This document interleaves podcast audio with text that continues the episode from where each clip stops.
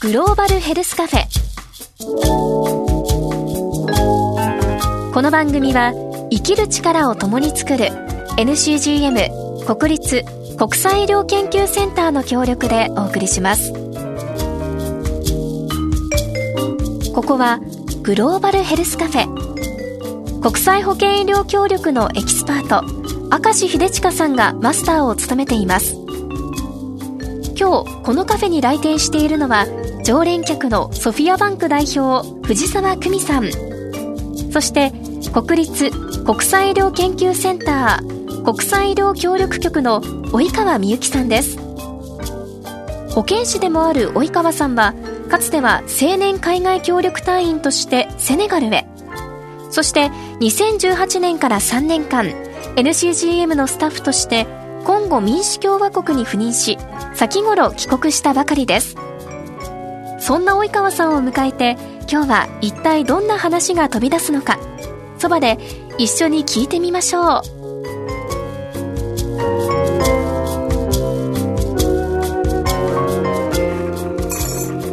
あ藤沢さんご紹介します、はい。こちら NCGM の及川美幸さんです。アフリカ経験がね豊富で、旦那さんもあの実はセネガルの方なんですけどね。まあなんと及川さんはじめましてはじめまして。アフリカのセネガルの方が旦那さんってことはセネガルにいらしたんですか？一番最初に行ったアフリカがセネガルでした、えっと協力隊で27歳の時に初めてセネガルに行って2年間生活しました。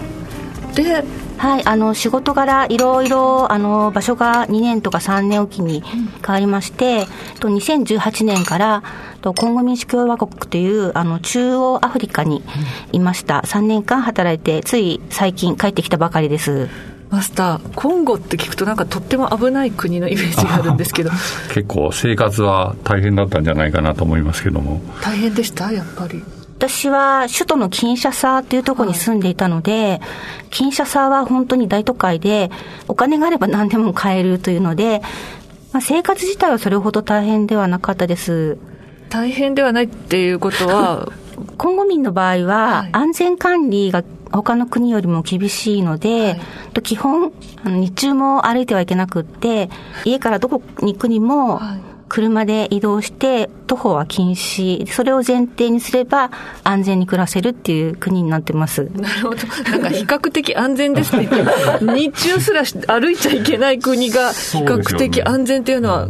つまり及川さんがめちゃくちゃアフリカにもう慕ってる方だっていうがゆえの発言ですよね。そうなんですかね。あの、セネガルの場合は、とても治安が良くって、夜歩けるとこでしたので、まあそう比べれば、はい、治安がいいとは一般的には言えない ところです。そっか。アフリカって一言に言っても夜も歩けるセネガルともう昼も歩けないコンゴ民主共和国、はい。でもう全然国によって違うんですね。ちょっとその辺の違いも聞いていきたいんですけど、はい。まずは最近まで行ってらっしゃったコンゴ民主共和国で、まあ、こんな点が大変だったなんていう話とか聞いてみたいんですけど。大変だった点は、例えば、主に保健所の人っていうのは、まあ、保健所に勤めてるんで公務員なんですけれども、60歳を過ぎても働いている人がいっぱいいて、はい。で、80、90の人もいて、はい。それなんでいるかっていうと、退職制度がなくて退職金がもらえないので、ずっといるってことで、で、そうすると新しい人を雇えないから、高齢化が進んでいて、全体の10%が60歳以上。あとやっぱ公務員制度がもうほとんどうまくいってなくって、公的な医療機関に働いてると、イコール国家公務員になれるっていう、そういうシステムになっているので、まあ自分は国の医療施設で働いてるんだから公務員だろうって言って、で、手続きがなかなかそんなに簡単にはいかないので、そういう人たちがまあ無給で働いてるっていう形なんで、やっぱりお給料もらってないと、モチベーションも差がありますよね。うん。じゃあ、下がるどころか、あの、私のすごい疑問は、定年もなくずっと働ける年齢の高い人がいる一方で、公務員には誰でもなれて、かつ無給でも働いてる人がいる。いや、無給だったら働かなきゃいいのにって思うんだけど、なんで働くんですか？いつかは公務員になれるんじゃないかっていう期待があって、なんかすごいなと思ったのは、こんな厳しい世の中だけれども、ナショナルスタッフとか、あの、一緒に働いている公務人とかに聞くと、それほど落ち込んだ感じがなく、自分たちにはエスポアがある。エスポアってはい希望って言うんですけど、自分たちは希望を持って生きてるから、まあ、いつかいい方向に行くっていうそのポジティブシンキングがあるので、まあそういう環境で働いていけるのかなというふうに、えっ、と、理解してます。でも、なんか、給料もらえなかったら生きていけない気がするんだけど、うそれは皆さん、お給料なくても、まあエクスポは希望を持ちながらも、でも、希望だけじゃご飯食べれないじゃないですか。そうですね。それで、またちょっと抜け道みたいのがありまして、はいで、一応医療機関だと患者さんが来て受診をしてお金を払っていくので、そこで得られた収入の一部をそういうもらってない人が少し給料としてもらえるっていうシステムがあるので、あの、全くもらってない人っていうのはほとんどいないと思います。まあそういうお給料がもらえてたりもらえてなかったりする人たちと一緒にグローバルヘルスやるって、これまた難しそうですけど、きっともっといろんなことあったんだろうなって思いながら 聞いていて、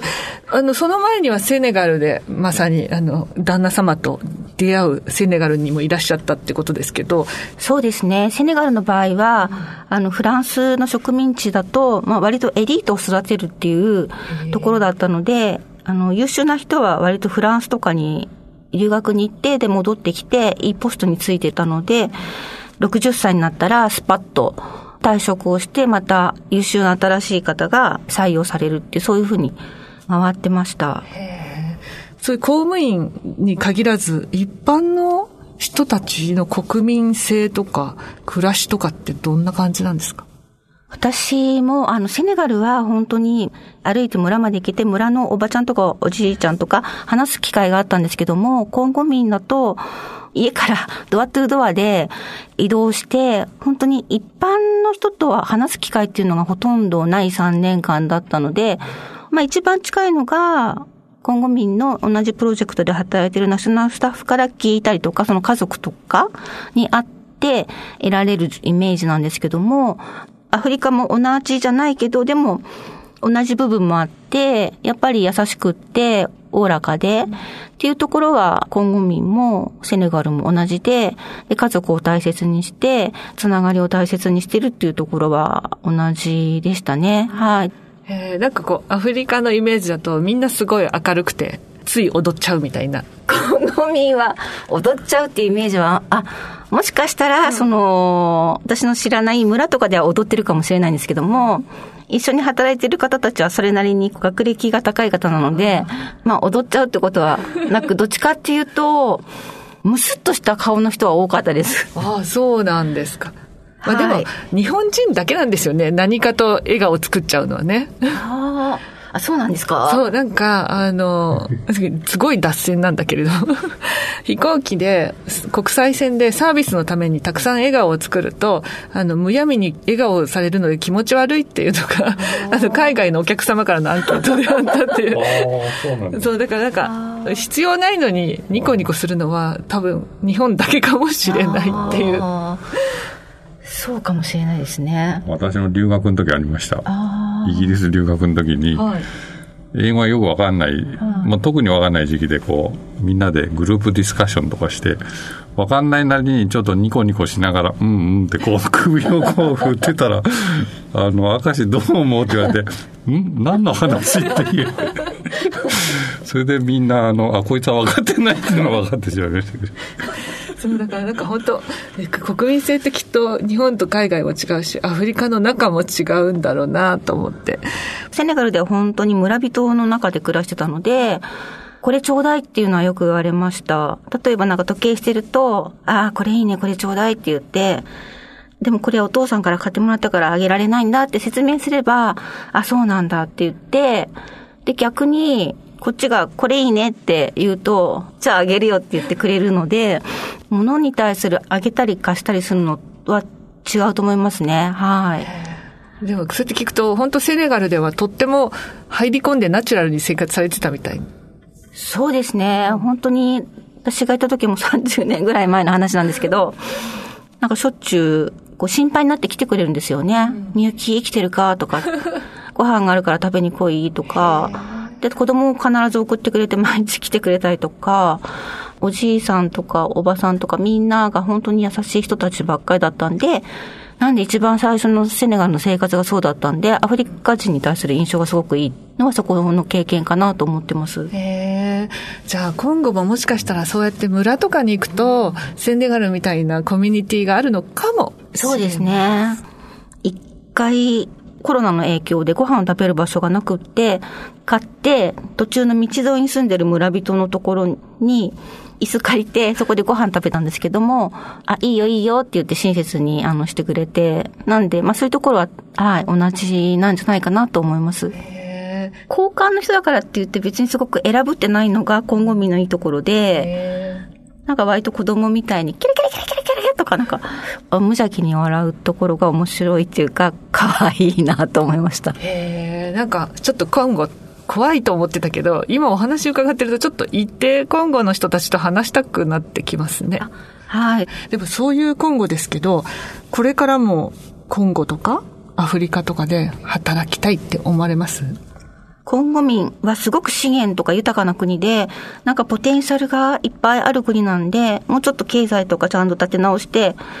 えー、ちゃんとお金ももらえるようなシステムになったらもうちょっと健康になれる。で、健康になるところにお手伝いできたら面白いなと思いますね。はい。なんかそうやって国が良くなっていくののお手伝いができるのはすごく嬉しいですよね。そうですね。はい。そう思います。とこういう話を聞いて、じゃあ私もアフリカで働いてみたいわとか、コンゴで働いてみたいわっていう人出てくると思うんですけど、まあそういう方々に大切なポイント、アドバイスってあれば。やっぱり楽しいことは楽しい？大切にされたと思えば大切にされた？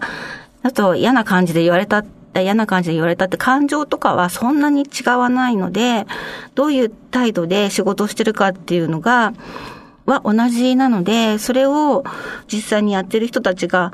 何をしたいかとか、どういうことをしたいかとか、どういうことができてないかっていうのを聞いて、自分たちができる隙間を考えながら仕事するっていうのが一番大切だなと思っています。マスターどうですか？いろんな国でお仕事されて、こうやってアフリカで活躍したいなって思う人へのアドバイス。いやー、なんとも言えないですけどね。ただ今、あの、及川さんがおっしゃったみたいに、人として見られるんじゃないかと。そこがなんか一番キーなのかなって気がしますけどね。まあ自分も含めてそれをなんかもっと高めなきゃいけないとは思うんですけど、要するに言葉が違うし、習慣も違うし、でも、こいつ信じられるなとか、こいついいやつだよなっていう、そのことが大事なのかなっていう、まあ日本でもそれは同じなんじゃないかなって気がしますけどね。なるほど。人としてなんですね。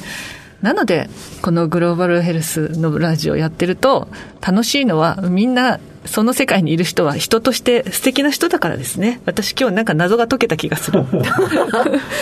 道半ば。でも、ね、これから世界で活躍しようと思うためには人間としてちゃんと成長しなきゃいけないっていう今日たくさん学びをいただきました。及川さんありがとうございました。ありがとうございました。今日のゲストは国立国際医療研究センターの及川みゆきさんでした。ありがとうございました。ありがとうございました。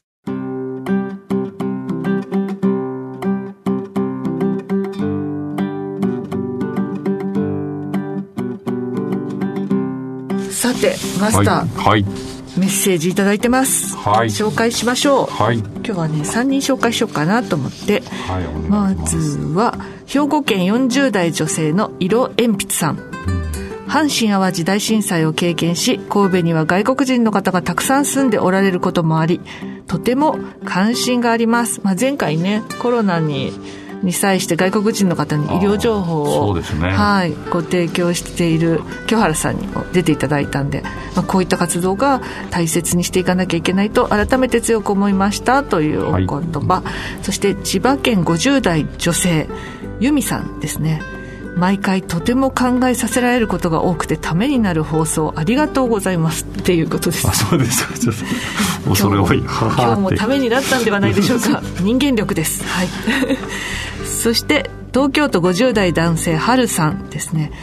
11月16日のその清原さんの回ですね。初めて聞かせていただきましたと。あそうですか。はい。ご自身も歯医者さんの歯科でお仕事をされていてこのコロナ禍で帰国できず歯の痛みで困っている外国人の方が支援団体を通じて来院され治療することがありとても大事な活動だと思っています。それを歯科医師の清原さんがやられていることに大変感銘を受けました。これからも聞いてみようと思いますのでよろしくお願いします。ぜひよろしくお願いいたします。こちらこそ。ね今日も聞いてくださってるかな。ありがとうございます。ありがとうございます。そしてそしてリスナーの皆さんお待ちかねのプレゼント。はい。番組のご感想そして私たちへの質問など、えー番組にどんどんどんどんホームページからあのメッセージいただければと思うんですがメッセージいただいた方の中から抽選で NCGM のスタッフが世界各地から持って帰ったお土産をプレゼントしておりまして今回のプレゼントはここにあるんですね2つ、えーベトナムの青材を着た可愛らしいお人形と、それからタイのねこれ何何柄っていうんですかね。バティックっていうの。わかりませんわかりませんがひし形的な。ヒョウ柄でないのは確かに。ヒョウ柄ではないですね。はい。なんかちょっとモダンで素敵な小物入れ。これをセットでですね、えーお二人の方にプレゼント。はい。ということですので、当選者の発表はプレゼントの発送をもって返させていただきます。はいあと、あれ？もう一つあの興味深いニュースがありましたけど。マスターからどうぞ。前ですね以前あの2回前でしたっけ？お二方ぐらい前のトヨタ通商の中川さんはい。が来ていただきまして予防接種のワクチンとかを運ぶですね、えー冷蔵庫がついた、えー搬送車というか輸送車ですかね、えーそれのお話をいただきましたけども、えーそのことが別のなんてオンラインニュースになったんですよね。オンラインニュースですか、はい。でそのなんとオンラインニュースになったきっかけがこの番組を記者さんが聞いていたと。らしいですね。嬉しいですよね、はいもうなんかだんだん番組が日本中に影響力を広げ始めているということが明らかになりましたんで これからも素晴らしいゲストの方お招きいただきリスナーの皆さんもここでコメントが呼ばれると影響力があるかもしれないということで どんどんメッセージもお送りいただければと思います、お待ちしております。今日も楽しかったです。それでは今日はこの辺で。ありがとうございました。ありがとうございました